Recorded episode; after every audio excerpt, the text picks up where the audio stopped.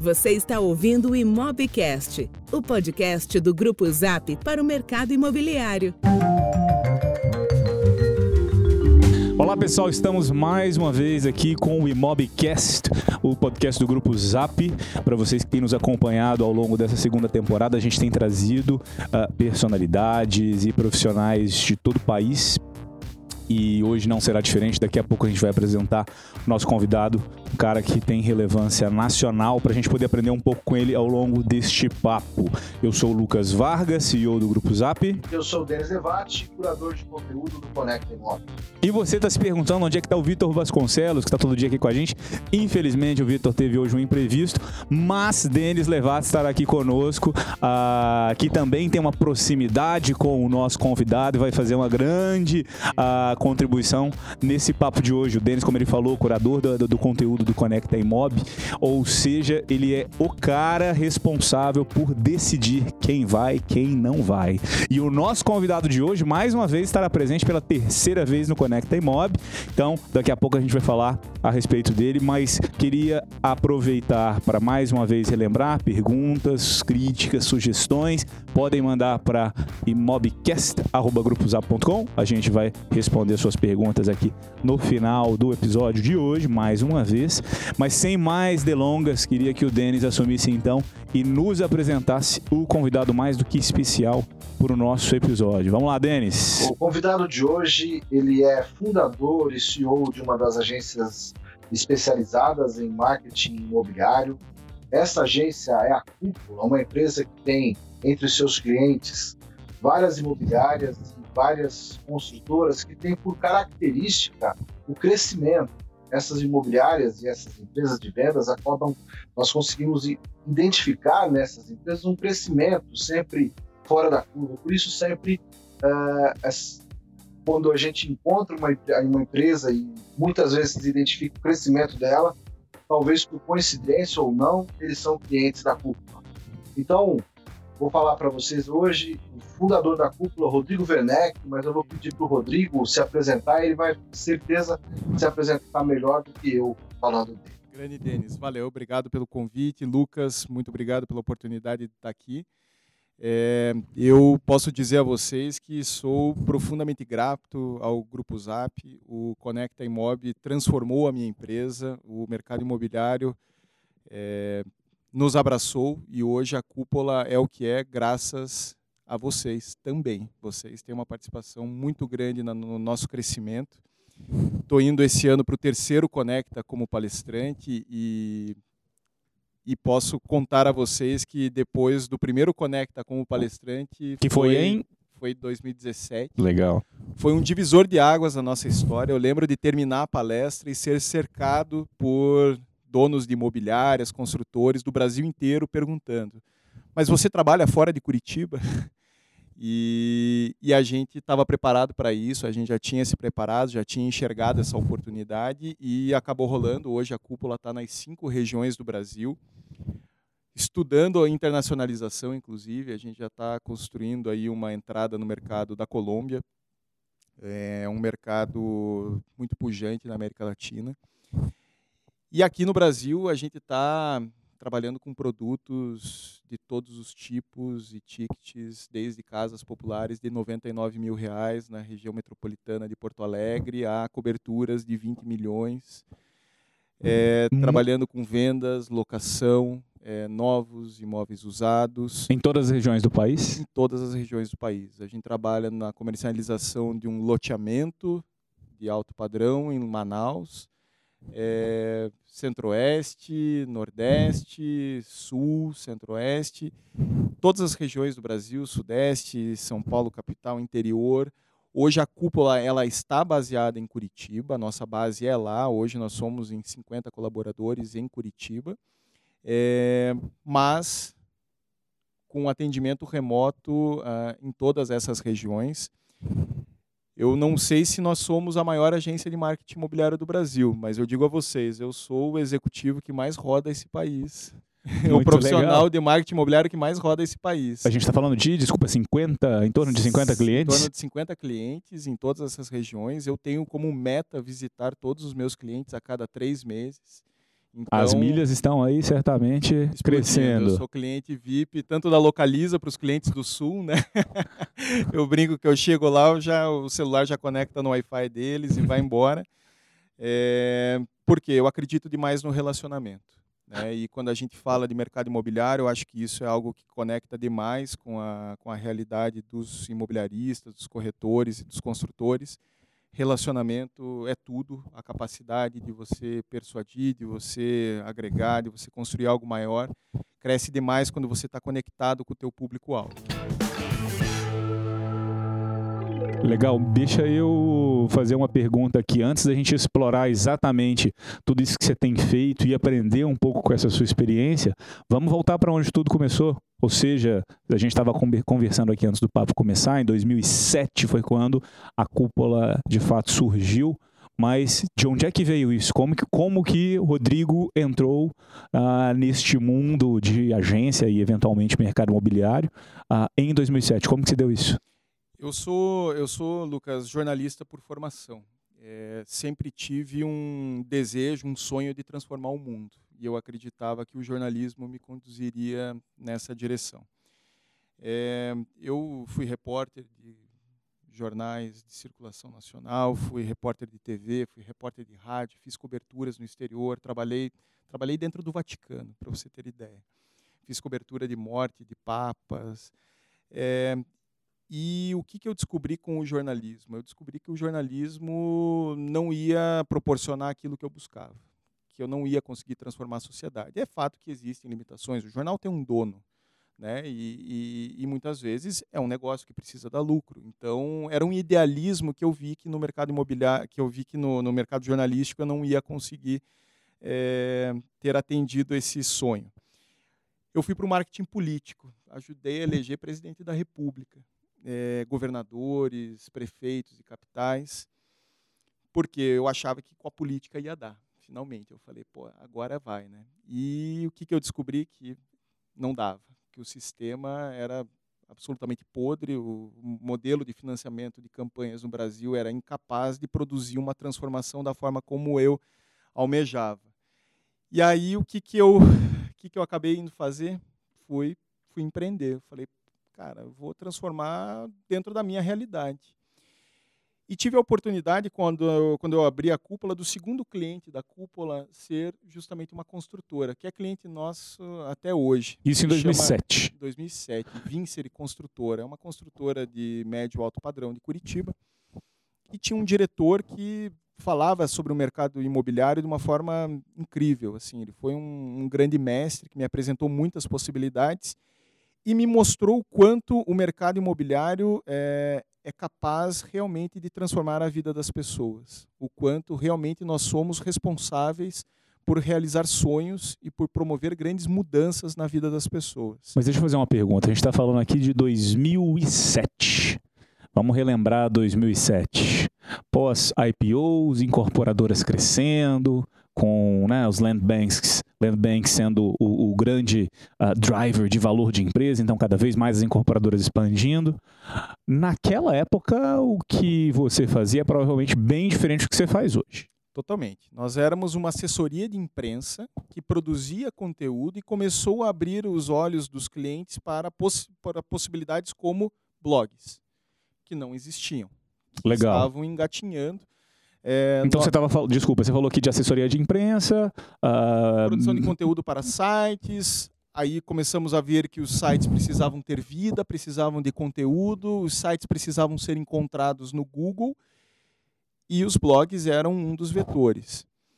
Começamos a atualizar redes sociais. Na época a gente estava falando de Orkut, é, essencialmente. É, e a gente começou a enxergar que aquilo ali era um canal que possibilitava contatos entre pessoas e marcas e começamos a trazer nossos clientes para dentro. Em 2011 veio o Facebook crescendo, chegando com mais peso aqui no Brasil. E, e nessa época você ainda estava atuando com essa, com a, a o, o, viés da assessoria de imprensa também. Uh, então também. fazia offline, fazia online, fazia realmente uma agência full service de marketing para os seus clientes. Comum, né? Éramos uma Aproveitando agência... também, é, eu queria saber, é, você é jornalista, né? Eu como que funciona assim o jornalista, a formação do jornalista, ela é obviamente muito agregadora para uma agência, principalmente em nível cultural, em técnicas de redação e escrita. Mas como é que faz para atender o mercado de publicidade? Como você tem sócios? Como que é? De onde, quais mercados também vieram os sócios da cúpula e como é que você, como é que esse esse caldo formou essa agência de sucesso? É, eu acredito que o, um dos principais papéis do jornalista é fazer perguntas. É, muito, muito se cria assim um idealismo né, sobre a imagem do jornalista, o texto mesmo do jornalista, que é um texto irrepreensível.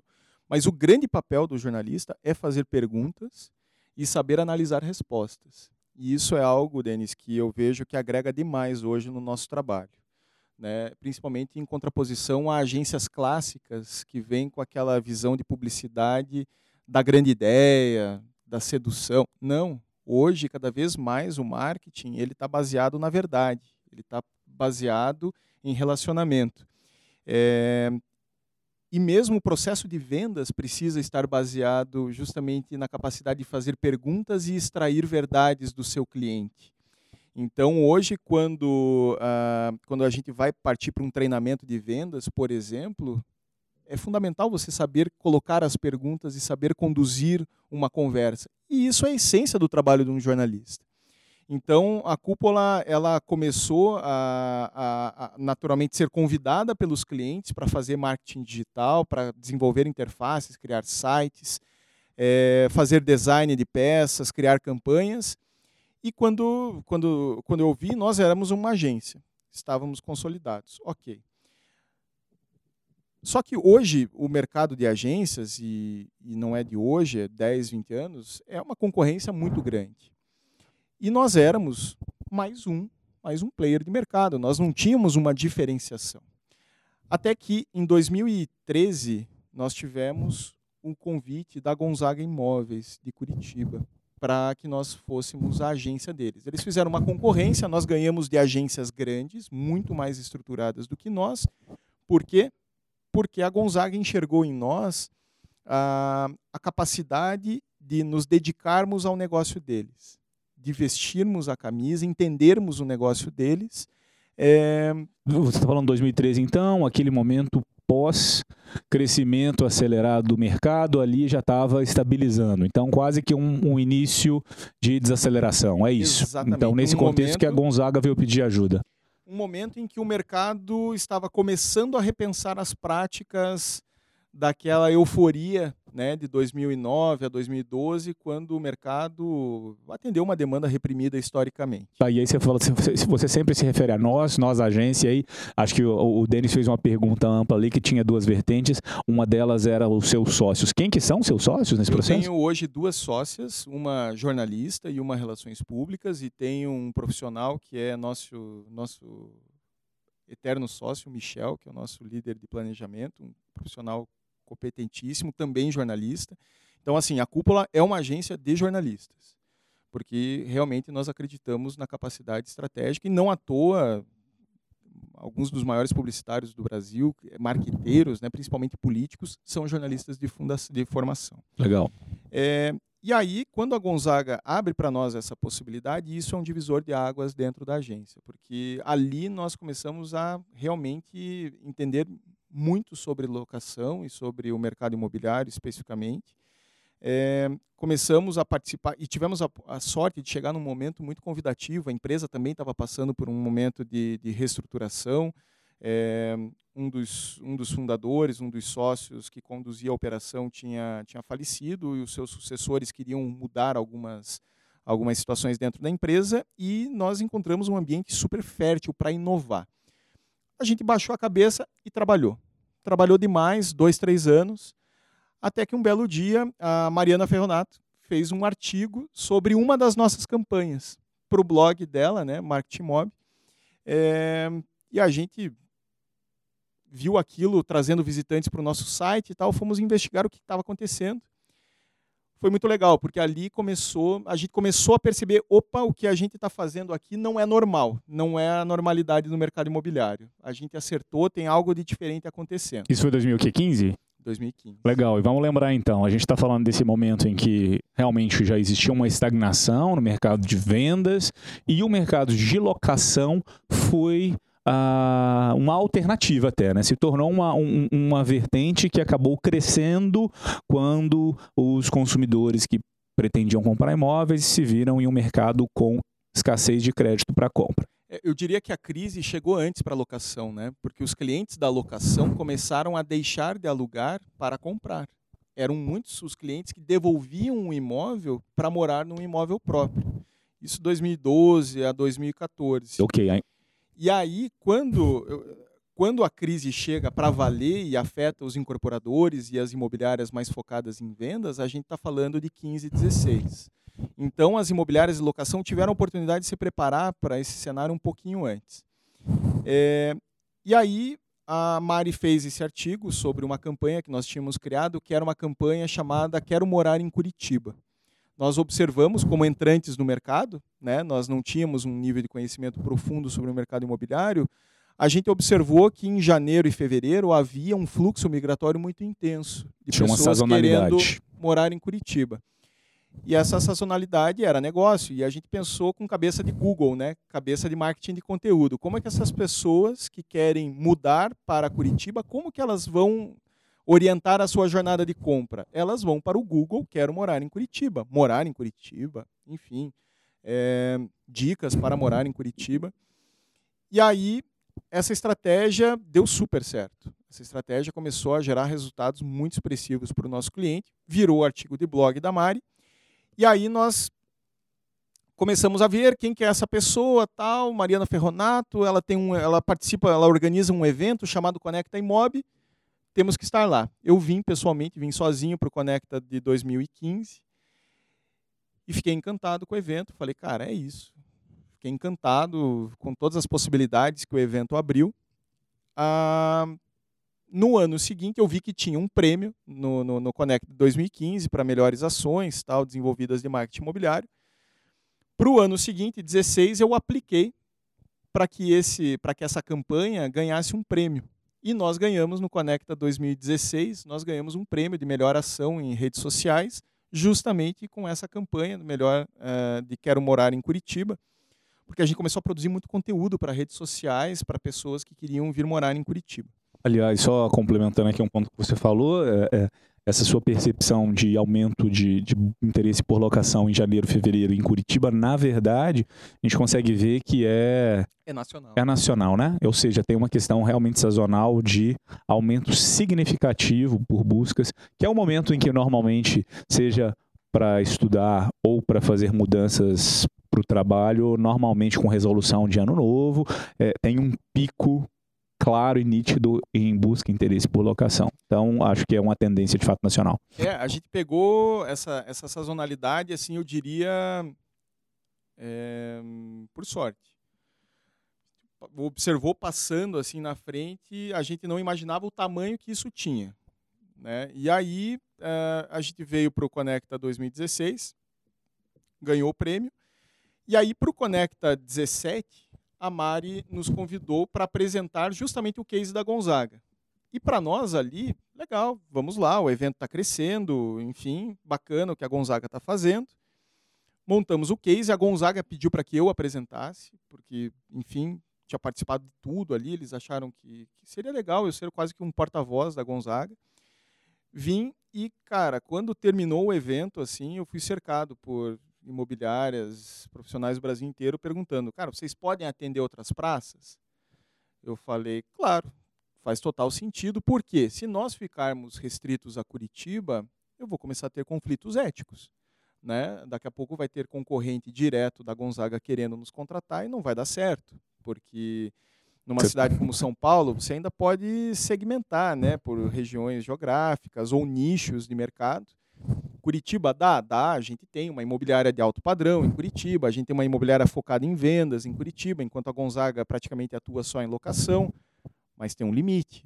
Né? E se a gente quisesse expandir, a gente ia precisar ganhar mercado em outras praças. E para você conseguir desenvolver um trabalho que seja realmente de impacto, você precisa ter acesso a informações muito sensíveis, muito estratégicas, e é por isso que você está falando que acabaria tendo um conflito se tivesse que trabalhar com imobiliários que concorrem diretamente.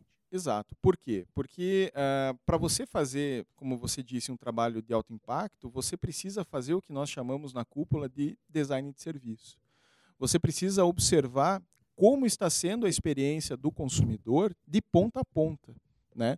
É, desde o primeiro contato, lá o lead entrou no portal imobiliário, entrou lá no Zap, enviou o contato tal. O que vai ser feito com esse contato dentro da imobiliária? Quando nós chegamos, nós vamos observar e auditar exatamente isso. A gente faz cliente oculto para entender como está sendo a experiência desse cliente. A gente grava ligação, a gente filma absolutamente tudo documenta tudo. Rodrigo, é, queria falar justamente isso é um, uma das coisas que eu mais gosto no, quando eu vejo o trabalho de vocês. É, a atuação de vocês, e quando você me disse que todos vocês são, são jornalistas, né, que a equipe inteira é formada dessa maneira, mas também com 50 funcionários, e obviamente que existe ali uma equipe muito multidisciplinar, é, eu imagino que, que vocês têm muito um foco no resultado das empresas que vocês atendem, certo? Eu vejo muito disso. E vocês acabam sempre por compartilhar boas práticas de, de gestão de leads, de gestão de processos, de bons anúncios, sempre relacionado a, a boas práticas aquilo que se faz de qualidade no mercado. Então, traçando, vendo isso com um, esse histórico que você foi mostrando, vocês foram aprendendo juntos com o mercado, certo? Sim, somos resultado então, do, das melhores práticas do mercado. Isso. Nesse sentido, eu gostaria de te entender o que vamos pegar ali, acho que um, pico alto que vocês começaram, tiveram um grande volume, né, e, e, se identificaram com, realmente como uma agência de marketing imobiliário, que deve ter sido ali entre 2015, virada, né, 14, 15, e, e agora, o que você enxerga que mudou no marketing imobiliário dali para cá? Isso é uma das coisas que as pessoas mais se preocupam quando a gente fala sobre o Conecta Imóvel o que mudou, o que tem mudado. E eu percebo que muitas empresas, às vezes, muitos donos de imobiliária, ou mesmo de construtoras, eu tive experiência parecida com isso quando, quando atuei em construtora, acabam optando por uma agência que está direcionando para outro caminho. Então, eu gostaria que você dissesse, dentro dessa experiência que vocês tiveram, dentro desse conhecimento que vocês foram adquirindo e observando os seus clientes, o que mudou aí nos últimos quatro anos no marketing imobiliário e, e, e para onde até caminha isso? A tua pergunta é, é, bem interessante, Denis, porque o mercado em que a gente começou a trabalhar lá para o início da cúpula, né, 2007, era um mercado de abundância, né, era um mercado de, de, de muitos contatos e de pouco aproveitamento, taxas de conversão muito baixas. E como eu vinha do jornalismo, eu não tinha uma base teórica e, e, e experiência mesmo, é, a gente começou a perceber a, a, a, os problemas do mercado fazendo testes mesmo. Né? A gente começou a, o cliente oculto que eu citei aqui é um, é um grande exemplo. A gente começou a fazer, cara, vamos fazer de conta que é cliente para ver até onde vai esse atendimento, como que é feito esse atendimento. E a gente começou a perceber falhas absurdas, assim, falhas inaceitáveis. Telefone que tocava e ninguém atendia, mensagens que não eram respondidas. É, evidentes problemas assim de, de, de gestão comercial mesmo, que para nós eram inadmissíveis. Então, cara, aquilo ali para nós foi, foi um, um, a prova de que, olha, nós podemos até não entender muito, mas o pessoal que está aí trabalhando não está fazendo coisa muito melhor, não, viu? O pessoal que está trabalhando aí está errando demais. Então, o que, que a gente pegou e fez? É, a gente começou a apertar os controles, testar tudo o que acontecia E, e isso foi nos forjando é, uma solução realmente completa, assim, Denis. Então, hoje, quando eu sento na mesa, é, primeiro, eu não sou de ficar pedindo dinheiro para investimento em compra de mídia, a gente é muito pé no chão. Hoje a gente entende que dá para fazer mais com menos, é desafio nosso, né, dentro da equipe, é desafio nosso de fazer mais com o, cliente, com o dinheiro que o cliente já está investindo, porque a perda de, de energia é muito grande. Pensa que uh, a gente tem gasolina, combustível aqui de alta octanagem e está movendo o carro numa velocidade muito lenta. Não está certo. Então, isso forjou demais a nossa, a, a nossa atuação. Hoje a gente acaba sendo muito responsável e muito atento a processos, design de serviços.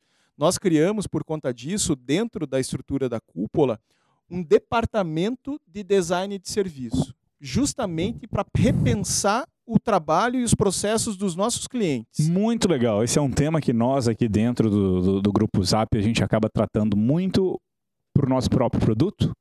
E dado que você tocou nesse ponto, para a gente não deixar os ouvintes aqui que não estão tão próximos desses conceitos, queria que você explicasse um pouco o que, que é design de serviço.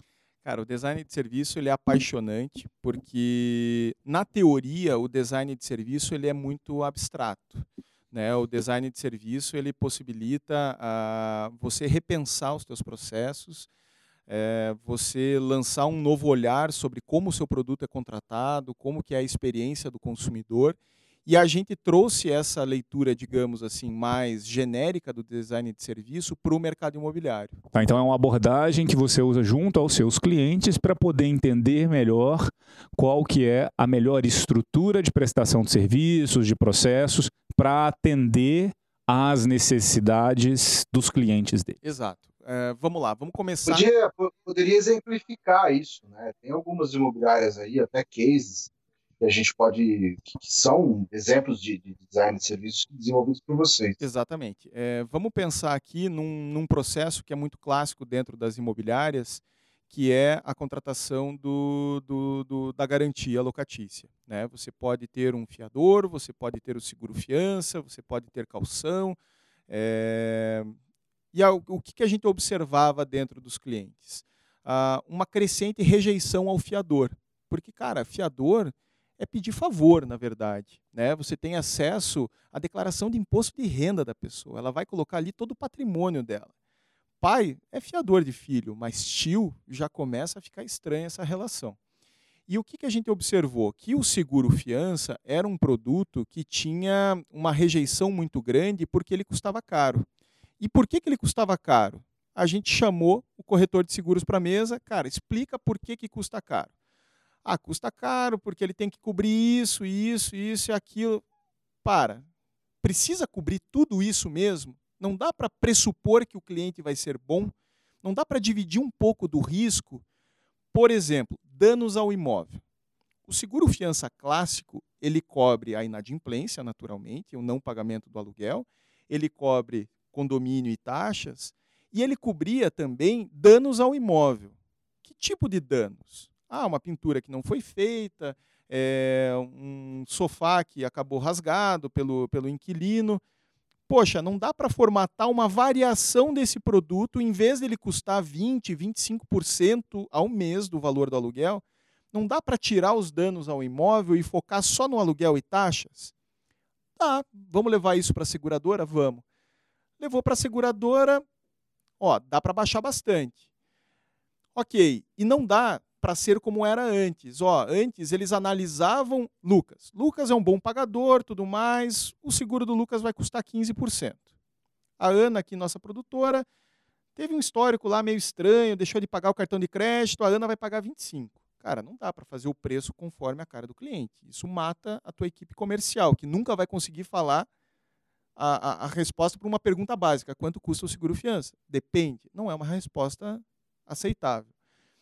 Resultado: a corretora de seguros, de seguros voltou com um produto que custava menos de 10%, enquanto o mercado todo trabalhava com 20%, 25%, sem nenhum preço fixo para comunicar. Legal, tínhamos um preço bom. Ok, mas o cliente, o locatário, ainda não vai querer pagar esse produto, esse preço, porque custa 10%, ainda é um valor expressivo. E se a gente passar esse custo para o proprietário pagar? Porque aí o proprietário tem garantia de recebimento. E o proprietário topou. A gente montou uma campanha, colocou a equipe de gerentes da imobiliária para fazer contato com os proprietários e os proprietários começaram a aceitar. Por quê? Na época a locação estava ruim e os proprietários precisavam girar os seus imóveis, precisavam seus imóveis ocupados. Eles aceitaram aumentar um pouquinho o valor do aluguel. O imóvel custava mil, anuncia por mil e cem. Esses mil e cem você não vai colocar no bolso, mas você vai pagar o seguro, fiança do seu imóvel e vai ter garantia de adimplência é garantido que todo mês esse dinheiro vai pingar para ti, porque se o inquilino não pagar, a seguradora paga. E chamamos isso de seguro fiança gratuito para o inquilino, porque ele não ia pagar. Cara, nós estamos falando isso 2015. Isso teve uma aceitação brutal, assim. Isso hoje, para você ter ideia, a, a, o nosso cliente que roda esse modelo, que criou esse modelo, hoje ele conseguiu é, chegar assim a índices de 90% dos contratos assinados de locação por mês com seguro fiança embutido. Então aqui a gente está falando, para a gente recapitular aqui, dessa abordagem de design de serviço, que a gente está falando de um, né, aqui de como a, a cúpula, junto do seu cliente, João Imobiliária, fez um estudo aprofundado dos diversos públicos ali que estava trabalhando, o locador, o locatário, o corretor de seguros, envolveu todos esses públicos para tentar resolver um problema intrínseco dessa relação, de, dessa transação de locação, criando um novo produto para um outro tipo de cliente para pagar aquilo e que teve um impacto direto no resultado do seu, do, do, do seu cliente, no caso, o seu cliente é imobiliário. Foi a fiador. O fiador vai acabar. O inquilino não quer mais pedir favor para ter um fiador. A essência do, do design de serviço é a dor do cliente. O que, que incomoda ele profundamente? Vamos falar de vendas? A gente, eh, vamos falar de uma solução de design de serviço a vendas? Um cliente nosso, a Infinity de Torres, é uma imobiliária focada em alto padrão. Digital. Digital, né? É, mas a Infinity percebeu que grande parte das suas vendas, e eu estou falando 60%, 70%. Infinity Marcos. Marcos? Mateus. Mateus. Mateus Sartori. Mateus Sartori. A gente observou que 60%, 70% das vendas da Infinity vinham de indicações. Ou seja, eram clientes profundamente satisfeitos que indicavam a imobiliária para os seus amigos e, e, e familiares. O que, que a gente observou? Cara, a gente precisa turbinar essas indicações. Isso está dando certo, esse é o canal que, que nós fizemos? Nós fizemos a caixa Experiência Infinity. Quando o cliente compra um imóvel, ele não recebe uma garrafa de vinho, como alguns oferecem pura e simplesmente. Ah, um voucher. Não, é uma caixa de experiências sobre a cidade. E entre os entregáveis da caixa Experiência Infinity, cara, tem livros sobre a cidade, tem voucher de restaurante, tem uma foto incrível da cidade e tem, Lucas, tem um guia de prestadores de serviço da cidade. Se você for precisar de imóveis planejados, tem um cara para indicar. Se você for precisar de um eletricista, tem um cara top para fornecer. Se você for precisar de um encanador, tem um cara ninja que vai resolver todos os teus problemas. E isso é relacionamento. Você não se limita a vender, você se propõe a entregar uma experiência incrível. Cara, isso torna os teus clientes advogados da tua marca. E realmente a sua marca será inesquecível. Rodrigo, eu quero, eu quero aproveitar que você falou do case da Infinity e eu sou o curador do, de conteúdo do Connect, então eu quero te provocar e, na verdade, eu quero aproveitar para que você, que foi testemunho ocular dos últimos três eventos, pelo menos, e vai estar nesse. Cinco, né? O que você três, viu. O que, cinco, né? Isso. Tá. Você não participou, na verdade, então só do primeiro, não é Sim, isso? não tinha Pra sorte. gente posicionar. Então vamos lá. É, vamos, nós vamos pegar a partir aí de 17, 18 e agora 19. o que você consegue marcar a diferença entre tendências de mercado nessas três edições? Com certeza. Você consegue, você consegue enxergar, vamos, vamos dizer aí, eu vou usar agora um, um palestrante que chamou a atenção de todo mundo ano passado, que foi o Romeu Buzarello, você consegue passar para quem vai no Conecta o, o Zeitgeist, né, o espírito da época. O que, que você me diz sobre o que, o que falamos no Conecta, o que mudou de lá para cá e um pouco do que você tem preparado para o Conecta desse ano? Bom, vamos lá. É, para mim fica muito evidente que o Conecta, vamos nos limitar aqui a três anos, né, para a gente não fazer uma viagem no tempo. 17, 18, 19. 17, 18, Isso. 19. Se eu fosse resumir numa palavra, tá? Conecta 17, digital. O digital é o canal, você precisa parar de fazer off, é o digital o caminho, você precisa mudar a tua mentalidade. Esqueça que jornal não vai dar resultado, esqueça que TV não vai dar resultado, é digital.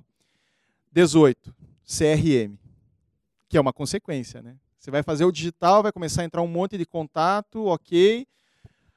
Puta, mas não está gerando venda. Por quê? Porque tá, tua casa está desorganizada. 18, CRM. Contrate um CRM. A turma contratou CRM em 18. o problema virou para 19, relacionamento. Você não basta estar com esses dados dentro do seu CRM, você precisa conversar com seus clientes. Então, é lógico né, que, que alguns visionários trouxeram esses temas antes do seu tempo. É, houve palestras que anteciparam tendências do ano seguinte, mas para mim está muito, tá muito claro isso. Mas deixa eu te fazer uma pergunta, então, a, respeito que você está falando aqui de relacionamento para 2019. É, e, e já tocando em um ponto que eu acho que você vai explorar, que talvez a gente esteja falando. Omnichannel. Você deu dois exemplos aqui, uh, um da questão da fiança e o outro da questão do guia de serviços offline, que são essencialmente uh, que são essencialmente serviços que acontecem fora do mundo digital, certo? E, e aí a gente falou lá, 2017 talvez um peso muito grande no digital, que jogou um peso, dado que agora a gente tem essa quantidade massiva de contatos, leads que são gerados através dos, dos, diversos canais, sejam portais ou outros meios, e aí jogou essa pressão para conseguir fazer essa gestão desses leads através de um sistema que traga mais eficiência, e aí agora então só esse sistema não está fazendo diferença, você precisa estar tá perto, talvez seja isso o, o viés que que você esteja querendo dar. E a omnicanalidade, eu nem sei se é essa palavra que a gente traduziria, a gente escuta muito falar de omnichannel, como que isso se conecta ao ponto que você está trazendo aqui para 2019? Eu vejo que esse é um grande desafio para as imobiliárias, é, porque nós, nós precisamos olhar para quem são as imobiliárias e quem são os empreendedores do mercado imobiliário. São profissionais é, que estão à frente de pequenos negócios. Né? São PMEs, são empresas de pequeno e médio porte, com limitações é, orçamentárias para investimento. Ah, eu tenho dinheiro para fazer um portal, não tenho dinheiro para fazer três portais. Essa é a realidade. É, vejo essa, essa, esse entendimento cada vez mais claro de que não existe bala de prata, né? não existe, não é o digital que vai resolver tudo, não é o CRM que vai resolver tudo. É, vejo sim o entendimento de que eu preciso ter uma ação 360, eu preciso estar preocupado em todas as frentes. Eu preciso ter atenção à placa? Cara, precisa. Em 2019, placa vende ainda 20 a 30%. E você não pode prescindir dela, a menos que você esteja disposto a jogar 20, 30% do seu resultado no lixo. Você precisa é, é, ter atenção ao digital? Com certeza. Você precisa ter um CRM? Fundamental. Se você não tem, cara, contrate ontem. É, mas essas interrelações, elas são complexas e elas é, demandam muito do empreendedor. Então eu vejo muitos empreendedores inquietos buscando é, esse entendimento é, e vejo muito pouco conteúdo disponível. Então, assim, eu vejo muitos empreendedores que se ressentem, inclusive, de mais conteúdo. Talvez um conecta por ano seja pouco, Uhum. porque realmente a, a- velocidade de atualização de conteúdo, ó o Denis se coçando na cadeira Mas lá. é porque já tem um outro Conecta aqui, certo, Denis? Teremos o segundo Conecta esse ano, o Cruzeiro. Cruzeiro Conecta, teremos um segundo Conecta esse ano. Mas só voltando para o seu ponto, eu concordo certamente com essa necessidade de conteúdo, que é a base do conhecimento que a gente tem aqui para justamente fazer esse, né, essa ponte que você, tá, que você resumiu em uma palavra aqui, relacionamento. Deixa eu te fazer um- um- uma pergunta aqui também. Ah, em algum lugar, eu não me, não me lembro exatamente onde, eu já vi você falando sobre a jornada, né? Ah, e o quão longa é essa jornada para venda, principalmente para locação, uma jornada mais curta, mas ah, o tempo que ah, o comprador de imóveis leva de quando ele começa a fazer aquela busca até o momento que a transação acontece, ele é muito longo. A gente também tem acesso através da audiência das pesquisas ah, que a gente realiza.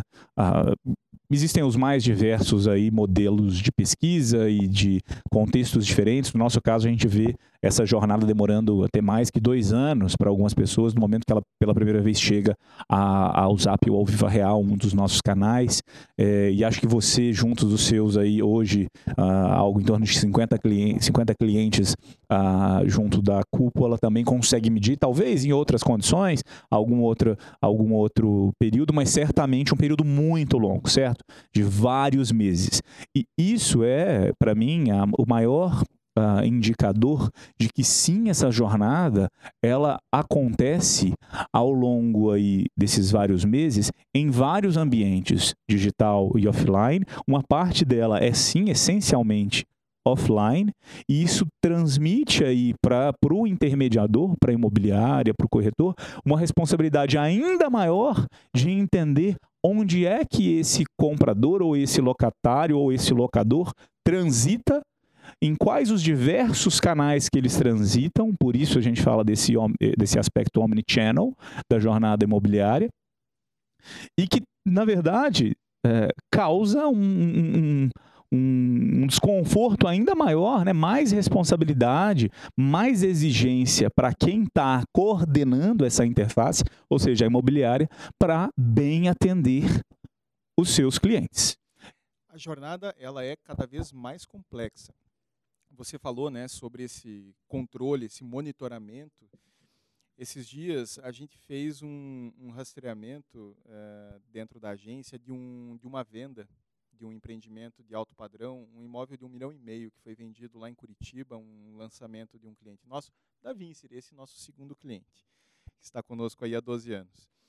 E a gente foi investigar. É, chegamos, Lucas, na origem dele. Ele era um lead do Zap.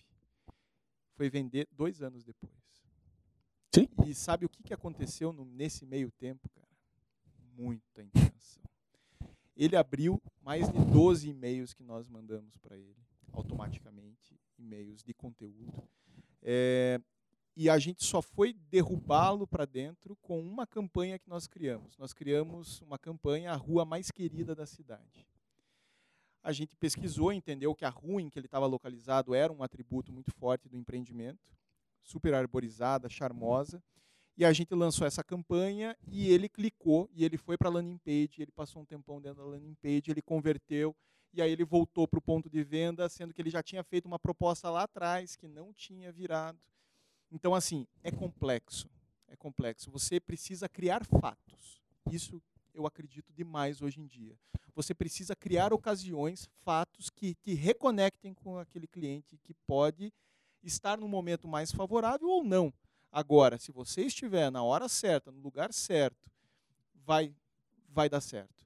Então, eu acredito demais nisso. eh, você precisa criar ocasiões, cada vez com mais criatividade e pertinência. Não adianta mandar lá num, um batidão de ofertas pelo WhatsApp e achar que isso é um fato. Não, isso não é um fato. Cara, cara e, o que você está falando é justamente da complexidade e da.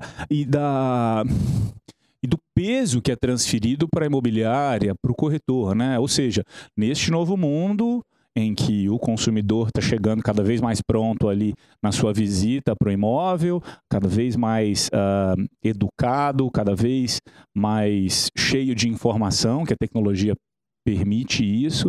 Uh, e se a gente compara isso lá com os anos de 2007, na, no início da cúpula, certamente a gente vê uma outra realidade, certo? Naquela época, marketing era, eu diria, o, o, o patinho feio dentro dessa jornada, ah, enquanto vendas era a matéria mais responsável aí dentro da transação por fazer com que realmente as transações acontecessem. A gente tem visto cada vez mais neste funil, a gente até muitas vezes deixa de escutar funil de vendas, passa a escutar funil de marketing, certo? Porque tem uma, uma necessidade de começar dois anos atrás a entender onde o seu futuro comprador está, a entender os caminhos pelos quais esse comprador vai passar, a entender cada uma dessas etapas e cada ação diferente de marketing para conseguir impactar esse comprador ao longo dessa jornada.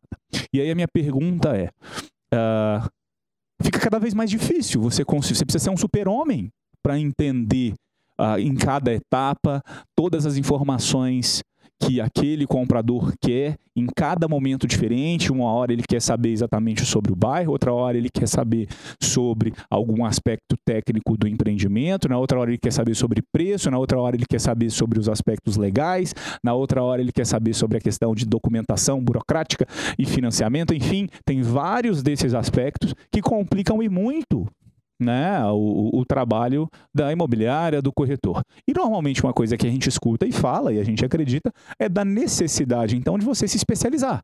Porque se esse consumidor já é muito mais bem informado e você acaba ficando muito vendido muitas vezes, se esse cara está chegando cheio de informação, você acaba precisando se especializar. Isso que a gente acredita, né? Você precisa se especializar. Enfim, algum aspecto dessa especialização que te deixa, justamente o que a palavra traz, especialista em uma parte do processo, em um perfil, etc. O que, que você, nessa sua experiência, trabalhando com o mercado imobiliário, aí, com dezenas de clientes, o que, que você acha a respeito disso? Ou seja, dessa nova dinâmica de mercado que transfere uma responsabilidade para um intermediador muito grande, em um mundo muito mais complexo, meu entendimento é que você precisa se especializar. O que, você, o que você acha disso? Você, você concorda? Você acredita? Concordo, o que, que você tem visto? Concordo plenamente. É, os projetos que alcançam maior sucesso são aqueles em que o empreendedor, em que o dono arregaça as mangas e comanda essa transformação, tornando-se ele o vetor de, de, de, de, melhores práticas. É ele quem tem que arregaçar as mangas e puxar essa mudança dentro da sua operação.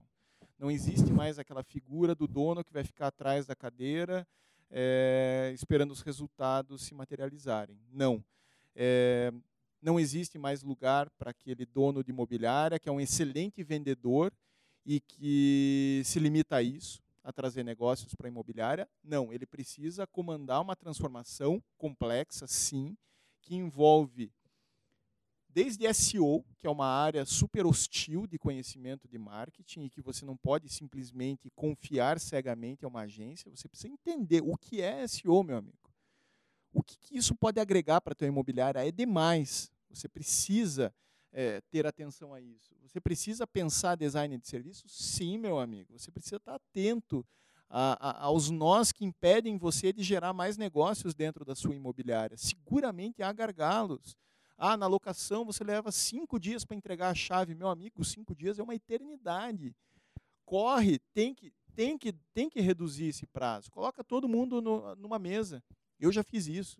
Traz todo mundo para a mesa aqui. Vamos lá. Pau, esse passo. E se encurtar, e se fizer isso? Ah, dá, que a gente ganha um dia. Ah, mas aqui tem um risco. Tinha uma. Teve uma vez um cliente nosso. Ah, mas a gente só vai ordenar a limpeza do imóvel depois. Não, encurta, manda a limpeza lá, não pode. Vai, vai queimar um dia, vai queimar um dia, um dia menos, conquistamos. Design de serviço, o empreendedor tem que estar muito atento a isso. Seja o imobiliarista, seja o corretor, seja o incorporador. É, secretaria de vendas, primeiro atendimento, pré-venda, seja lá como você chame isso. Você precisa entender, cara. Daí você vai me falar, Denis, né, que na curadoria aí do Conecta estava batendo cabeça, correndo atrás, procurando boas referências de secretaria de vendas. É algo ainda muito novo, não tem modelo pronto, consolidado. Conforme a operação da imobiliária, vai acontecer de um jeito diferente. Não adianta, não existe forma que vai te vender o modelo de secretaria de vendas perfeito para a tua imobiliária. Você, empreendedor, vai ter que meter a mão, meu amigo, para definir as regras. para definir o ponto exato de passagem de bastão para o corretor de imóveis. Então, é, o mundo é cada vez mais complexo, Lucas, e cada vez menos é provável que você encontre uma solução pronta, formatadinha para o teu negócio. Você vai ter que construir essa solução. Mas queria que você desse um pouco aqui de spoilers, então, do que, que a gente vai ter no Conecta. Você vai estar tá lá esse ano em setembro, falando para o pessoal uh, um pouco do que há de novo. A gente já teve em 17, vai estar tá em 18. Uh, teve em 17, em 18, agora em 19. O que, que a gente vai ter de novo? O que, que, que a gente pode esperar lá da, desse ponto específico aí de relacionamento? Olha, é, eu acredito demais em relacionamento, acredito demais em design de serviço e acredito demais em inovação. E acredito que tudo isso é o novo marketing, é o marketing imobiliário do futuro. Então, a minha palestra vem naturalmente falando sobre locação, é um negócio que me encanta demais porque eu acredito que é o futuro do mercado. Né? As pessoas cada vez mais estão desprendidas de bens e o imóvel seguramente é, faz parte desse contexto. As pessoas hoje estão mais, muito mais inclinadas a alugar um imóvel do que comprar um imóvel. Afinal, o que estaremos fazendo daqui a 30 anos? Né? É, hoje é uma insanidade alguém assumir um financiamento de 30 anos de um imóvel. Se a gente for pensar com, com, com um pouquinho de lógica, é, é uma insanidade. É, ou seja, o futuro eu acredito que é a locação. Naturalmente que imóveis que serão locados precisarão ser vendidos para investidores, ou seja, a venda do imóvel vai continuar acontecendo, mas o comprador do imóvel vai mudar. Ele vai cada vez mais ser a figura do investidor. Então, partindo desse princípio e partindo da importância da especialização que você bateu tanto aqui, é, eu sou um apaixonado pela locação e procuro me especializar cada vez mais em design de serviço para locação e vou trazer isso para o Conecta, né, partindo desse conceito da especialização do nicho. E deixa eu te fazer uma pergunta então, acho que o tema da locação, a gente tem visto cada vez mais as plataformas aí, né, que uh, as plataformas que trazem o, o serviço ponta a ponta de locação. Ou seja, é, que a gente tem visto, né? Todo, hein, todo mundo fala a respeito de Quinto Andar da, e, e, outros, outros players que têm trazido a, essa abordagem 100% digital, em grande parte digital. É, e, e, você trouxe exemplos aqui de transformação de imobiliárias tradicionais, de décadas de vida, líderes do setor, e que, frente a essa a, suposta uh, ameaça né, digital, conseguiram se reinventar e tem trazido uma solução que sim tem, uh, tem, tem agradado aos clientes. É ao redor disso então que a gente pode esperar escutar lá no, no Conecta? Sim, com certeza. O apontamento de tendências e de soluções que possibilitem um enfrentamento igualitário, né, em condições mais próximas e, e igualitárias possível. É, dá para lutar sim, é, hoje a tecnologia disponível, soluções existentes e processos redesenhados é, possibilitam sim que uma imobiliária local, regional, é, enfrente em pé de igualdade players como o Quinto Andar. A gente observa o Quinto Andar se espalhou pelo Brasil, né? Tá hoje aí em mais de 10 cidades. É, a gente conseguiu observar onde eles foram melhor, onde eles foram pior e onde eles foram pior, por que, que eles não foram tão bem nessas cidades. A gente observou como os mercados dessas praças, é, como esse mercado se organizou, que argumentos, que, que, que, que soluções esse mercado usou, é, e a gente multiplica isso. E a gente busca justamente trazer, observar, entender o que funciona melhor ou seja, é, eu me atrevo a dizer que a nossa palestra vai ser muito como fazer o enfrentamento ao quinto andar. Denis Levati, curador do Conecta Imob, trazendo aí uma abordagem polêmica para o Conecta Imob. Pois é, e, e, digo mais ainda, eu vou agora me colocar na posição do, do, do da, da persona do Conecta. Né? Eu sou, eu estarei no Conecta, e eu, na condição de gestor de imobiliária, de pessoa que quero melhorar os meus processos, porque eu estou escutando desintermediação, eu não vou mais trabalhar. Pô, aí você vai terminar sua palestra e eu quero pegar, encontrar contigo e falar assim, Rodrigo, o que é uma imobiliária digital? eu escuto isso o tempo todo, mas você consegue me definir o que é uma imobiliária digital? Porque é isso que eu quero, eu só escuto isso como solução. Então, como é que você define imobiliária digital? Eu estou fazendo essa provocação porque eu percebo que muitas pessoas, muitos donos de empresa com quem a gente conversa, dizem, apresentam isso. Olha, hoje eu sou uma imobiliária digital, sem necessariamente saber exata, exatamente como definir isso. Você consegue definir, o que é uma imobiliária digital e por que é tão importante se autodenominar imobiliária digital? Uma imobiliária digital, Denis, para mim, é a imobiliária que adota processos e a cultura digital na sua operação.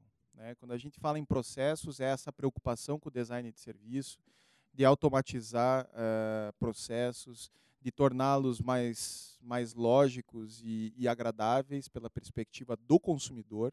E aqui é importantíssimo pensar sempre no consumidor em primeiro lugar, orientação total ao comprador e ao inquilino. É, e depois a cultura digital. E a cultura digital, eu digo a vocês, é o que tem de mais difícil de ser conquistado.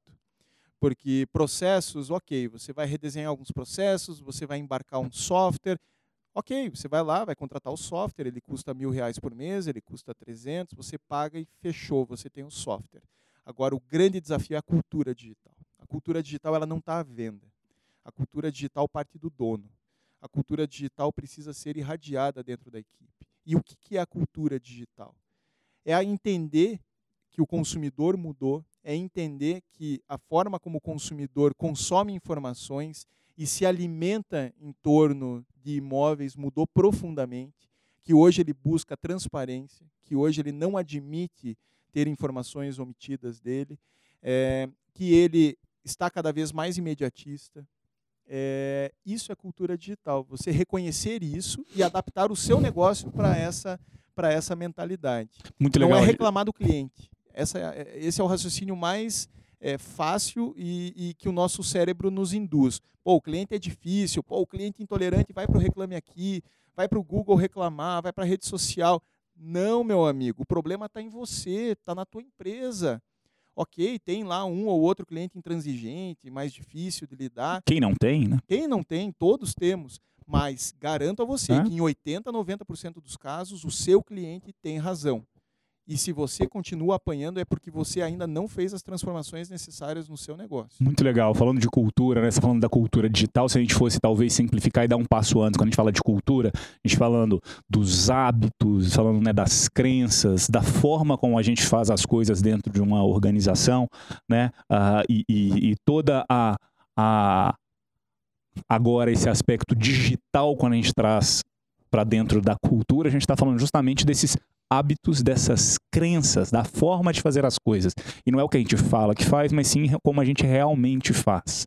Né? Eu acho que o, o, o, que você tem feito, e é isso que a gente vê cada vez mais, é isso que a gente espera ver lá no Conecta, é justamente trazer esses bons exemplos e dissipar esses bons exemplos de como organizações tão importantes e relevantes dentro do mercado, que estão presentes aí há décadas, né? as imobiliárias ajudando aqueles que compram, vendem, alugam os imóveis, a, a fazer essa transação de forma uh, simples, eficiente e satisfatória, agora em um novo ambiente, um ambiente em que é mais rápido, mais veloz, em que os consumidores são mais exigentes, mais bem informados, e como é que estes uh, profissionais, donos de imobiliárias e outros profissionais que, que atuam na intermediação podem, neste novo ambiente, mudar e fazer um, um um serviço, e daí que vem, acho que, a, acho que vem muito a calhar toda essa sua abordagem de design de serviço, ou seja, fazer com que esse serviço da imobiliária esteja aderente a este novo momento, esse momento digital e como que a cultura das empresas precisam se adaptar para esse novo momento. Muito legal. Denis. Rodrigo, é comum que, eh, ao fazermos palestras, ao participarmos de palestras, como por exemplo o Imob Day, o Roadshow que o Grupo Zap possui, é, nós passarmos informações para as pessoas de como mandar e-mail, de como fazer o melhor aproveitamento do ferramental que a pessoa tem contratado dentro da sua empresa. Mas também é muito comum que a pessoa raciocine da seguinte maneira: puxa vida, se eu tenho uma agência, por que, que eu tenho que aprender sobre e-mail? Se eu já tenho uma agência, por que eu preciso saber quanto tempo precisa durar um vídeo? Pois bem, nesse sentido, como é o posicionamento de vocês da cúpula ante a esse conhecimento que o corretor tem? Como ele precisa se posicionar para adquirir esse conhecimento, até para poder dialogar melhor com a, a, a agência e no, num futuro breve, se ele precisar até trocar de alguma dessas ferramentas. Porque o que a gente vê muitas vezes também é a pessoa contratar uma ferramenta e deixá-la subutilizada é, dentro da sua empresa. Isso eu acho muito ruim. E, é por, e faz isso justamente porque não tem conhecimento. Como é o posicionamento de vocês nesse sentido? Denis, eu acredito demais é, no corretor especialista, no corretor que trabalha dentro é, de uma imobiliária, é, ou é autônomo, enfim, mas que domina profundamente o seu território, o seu mercado, uh, o seu produto, e não aquele profissional polvo, né, que faz foto, que cadastra imóvel, escreve descritivo, é, usa é o rato do CRM, usa ferramentas incríveis e mirabolantes. É, eu acredito, sinceramente, que isso dispersa a energia desse profissional. Eu acredito, e os melhores corretores que eu conheço não usam CRM, por exemplo. Tem uma aderência muito baixa a CRM. São caras que realmente são focadíssimos em criar relacionamento, em redes, se inserem socialmente no, no, no, nos ambientes em que os seus clientes estão presentes. Então, é uma figura que concentra toda a sua energia no ato de vender e de se relacionar com o seu público-alvo. Não quero dizer aqui que o cliente, que o corretor deva manter distância de ferramentas e soluções. Não, não é isso. Mas o foco dele não pode estar nisso ah, o corretor vai aprender a fazer impulsionamento de, de, de anúncios no, no, no, em rede social. Legal, acho que é importante ele saber como isso funciona. Mas daí a sair criando peças, criando artes, discutindo público, entrando em detalhes, ele está perdendo tempo. Talvez. Está desviando o foco dele do papel essencial dele. Você no Imobcast. Talvez seja justamente esse aqui um ponto de possível especialização, certo? Acho que você também trabalha muito com isso, de, das equipes de pré-atendimento, SDR, etc. Né? Então a pergunta é o quanto ah, é necessário que o profissional faça o trabalho de ponta a ponta, se ele, na verdade, pode se aproveitar aí de outros times. Claro, ele pode ser um especialista é, e ter uma performance altíssima, é, sendo remunerado com um comissionamento menor, porque naturalmente ele trabalha dentro de um time que também precisa ser remunerado. Ah, ele quer ganhar os 5% da comissão, os 4% sozinho? Legal, parabéns, ele vai ter um ganho grande, mas ele vai ter um esforço enorme e ele não será bom em todas essas frentes. Então, é uma decisão relevante a ser tomada pelo profissional, mas eu acredito nos especialistas. Muito legal. Rodrigo, deixa eu te fazer aqui uma pergunta, aproveitar que a gente recebeu algumas perguntas e, e algumas dessas perguntas eu queria aproveitar que você me ajudasse a respondê-las aqui. Tem uma delas, que é aqui do Eduardo Vieira, que é um corretor de Cuiabá. E ele pergunta aqui o seguinte, e está em linha um pouco com o que a gente falou agora há pouco. O que, que vale mais a pena? Formar um time de marketing ou contratar um consultor, um apoio externo, uma agência? Uh, e cada vez mais a gente fala de marketing, a gente fala da necessidade de se entender uh, o consumidor, entender a jornada. A pergunta é: e, e, quando é que vale então a pena ter esse time versus uh, trazer uma ajuda externa? Eu vejo que você precisa de uma composição. É, ter um marketing interno, ter uma pessoa, um ponto focal, pelo menos, dentro da sua operação, é, que vai dar vida, que vai estar tá trazendo as dores ali do dia a dia, é, e buscar o conhecimento de um consultor externo, uma agência, um parceiro, que venha com as melhores práticas de mercado. Uma equipe muito ensimesmada e fechada dentro da operação, ela pode acabar se tornando cega, incapaz de enxergar avanços óbvios do mercado que já estão consagrados fora. É, hoje, infelizmente, é, há poucos ambientes é, para troca de experiências como o Conecta. Repito, não dá para esperar o Conecta do ano seguinte para você saber uh, os caminhos e as mudanças que você vai fazer na sua operação. Você precisa estar tá buscando essas tendências, não diria diariamente, mas mensalmente, com, todo, com toda certeza, você precisa repensar os seus caminhos. Muito bom.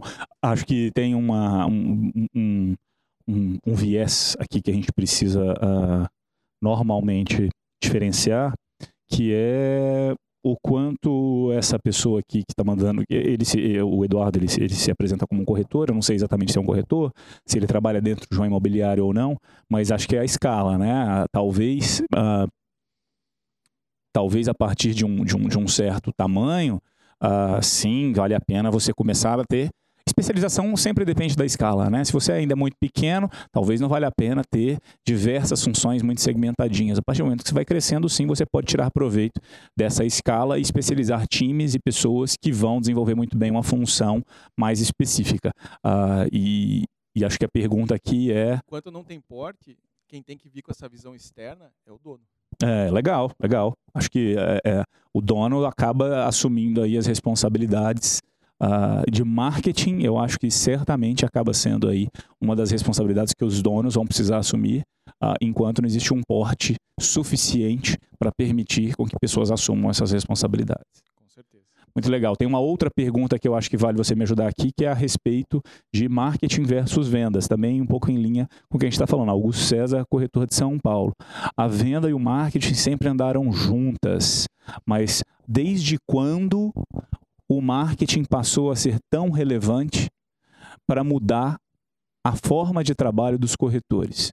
Acho que talvez é uma pergunta aqui um pouco mais genérica a respeito de marketing versus vendas, mas como você é um cara que, que veio do lado do marketing, né, da essência do marketing cada vez mais tomando um papel relevante nesse, nessa, nesse funil de vendas, acho que vale um pouco mais é da reflexão.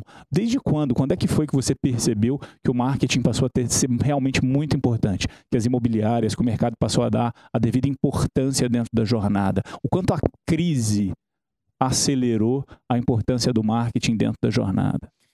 Eu vejo que, é, olhando em perspectiva, eu fui quando eu comecei a conversar sobre esse modelo de atendimento da cúpula com alguns clientes e parceiros, me falaram, cara, mas as agências dos anos 70 faziam isso. Você sabia? Eu falei, não, não sabia, não vivi esse momento. Pois é, elas faziam. E sabe por quê, Lucas? Eu me coloquei a pensar, por que, que as agências deixaram de fazer isso? Por conta do comissionamento sobre mídia. É uma teoria minha, tá?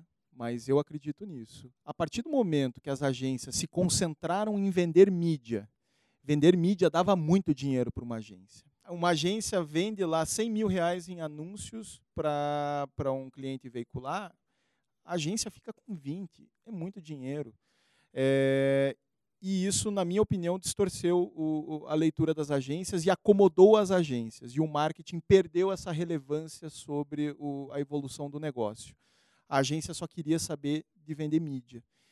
E com a crise ali acentuada em 2015, 2016, é, não tinha mais dinheiro para veiculação. Acabou a farra da veiculação. E aí a turma teve que se botar para pensar em novas alternativas, em novas soluções. Então é sintomático. Hoje os investimentos em veiculação caindo muito, clientes nossos que investiam mais de 100 mil reais em jornal mês, é, cara, hoje gasta com tudo, tudo, tudo, gasta 30 mil reais. Então, é uma redução brutal é, e que lança um desafio sobre o marketing, como fazer mais com menos, né? reduzindo investimento, gerando mais resultados e dá para fazer, mas exige, exige conhecimento e reflexão. Muito legal, cara. Acho que uh, a gente que está aqui uh, acompanhando o mercado nacional e compartilho contigo essa, essa experiência de poder uh, conversar com pessoas que estão em todo o país, tem sempre esse dilema né, do marketing e vendas e a necessidade de, de, de, de se transformar do, do, do, vendedor, né, da pessoa comercial a dar a devida importância ao marketing e, e, e, a grande dúvida, e eu vou deixar isso daqui no ar, a gente não precisa responder, é qual que vai ser o papel do marketing nos próximos anos. A gente fala que é difícil o digital deixar de fazer parte da vida e da jornada realmente é, é, um caminho sem volta. Agora a pergunta é: e o marketing? O quanto o marketing vai realmente ter um papel mais relevante ou não daqui para frente? Porque a gente viu sim a crise acelerando a adoção de ferramentas, de uma abordagem que vai para o topo do funil, de práticas de acompanhamento ao longo da jornada, mas em um mercado que tende ao, né, agora com as expectativas mais positivas a acelerar, em um mercado que tende a ver vendas ah, voltando a ter um ritmo mais forte, quanto o marketing vai ou deixar de ter um papel tão relevante ou ter um papel mais relevante. Não sei, acho que a gente deixa isso daqui como tema para a gente ter em outras conversas, mas certamente vai ser algo que a gente vai querer acompanhar. Qual vai ser o papel do marketing daqui para frente? Rodrigo, muito obrigado pela, pelo seu tempo aqui, um papo muito legal para trazer diversas experiências de um cara que está trabalhando com um, um, um, espectro muito grande de imobiliárias, de corretores, de incorporadoras, ah, em, né, em diversas faixas aí em todo o país, trazendo essas várias experiências para um mundo que tem cada vez mais exigido dos profissionais uma nova abordagem. Então foi muito legal trazer sua experiência e vou estar lá também te assistindo no Conecta Imóvel em setembro. Espero que todo mundo esteja aqui também consiga ter oportunidade de conseguir captar, de capturar aqui de, de você esse conhecimento que é certamente fundamental para a gente conseguir evoluir cada vez mais dentro do mercado imobiliário. Obrigado aí pela sua presença e conto contigo em outros papos, em outras oportunidades mais adiante. Lucas. Agradeço imensamente pela, pela oportunidade. Grande Denis, muito obrigado pela participação. É, eu costumo dizer que a cúpula é resultado do mercado. A cúpula é resultado de trocas como essa. Né? É oportunidade de crescimento, de aprendizado oportunidades fundamentais que todo profissional do mercado imobiliário hoje precisa aproveitar ao máximo. Então, somos muito gratos por essa, por essa troca. Não, muito legal. Conte com a gente. Legal, obrigado. Valeu, Denis. Obrigado, Rodrigo. Até mais. Tchau, tchau. Valeu, obrigado.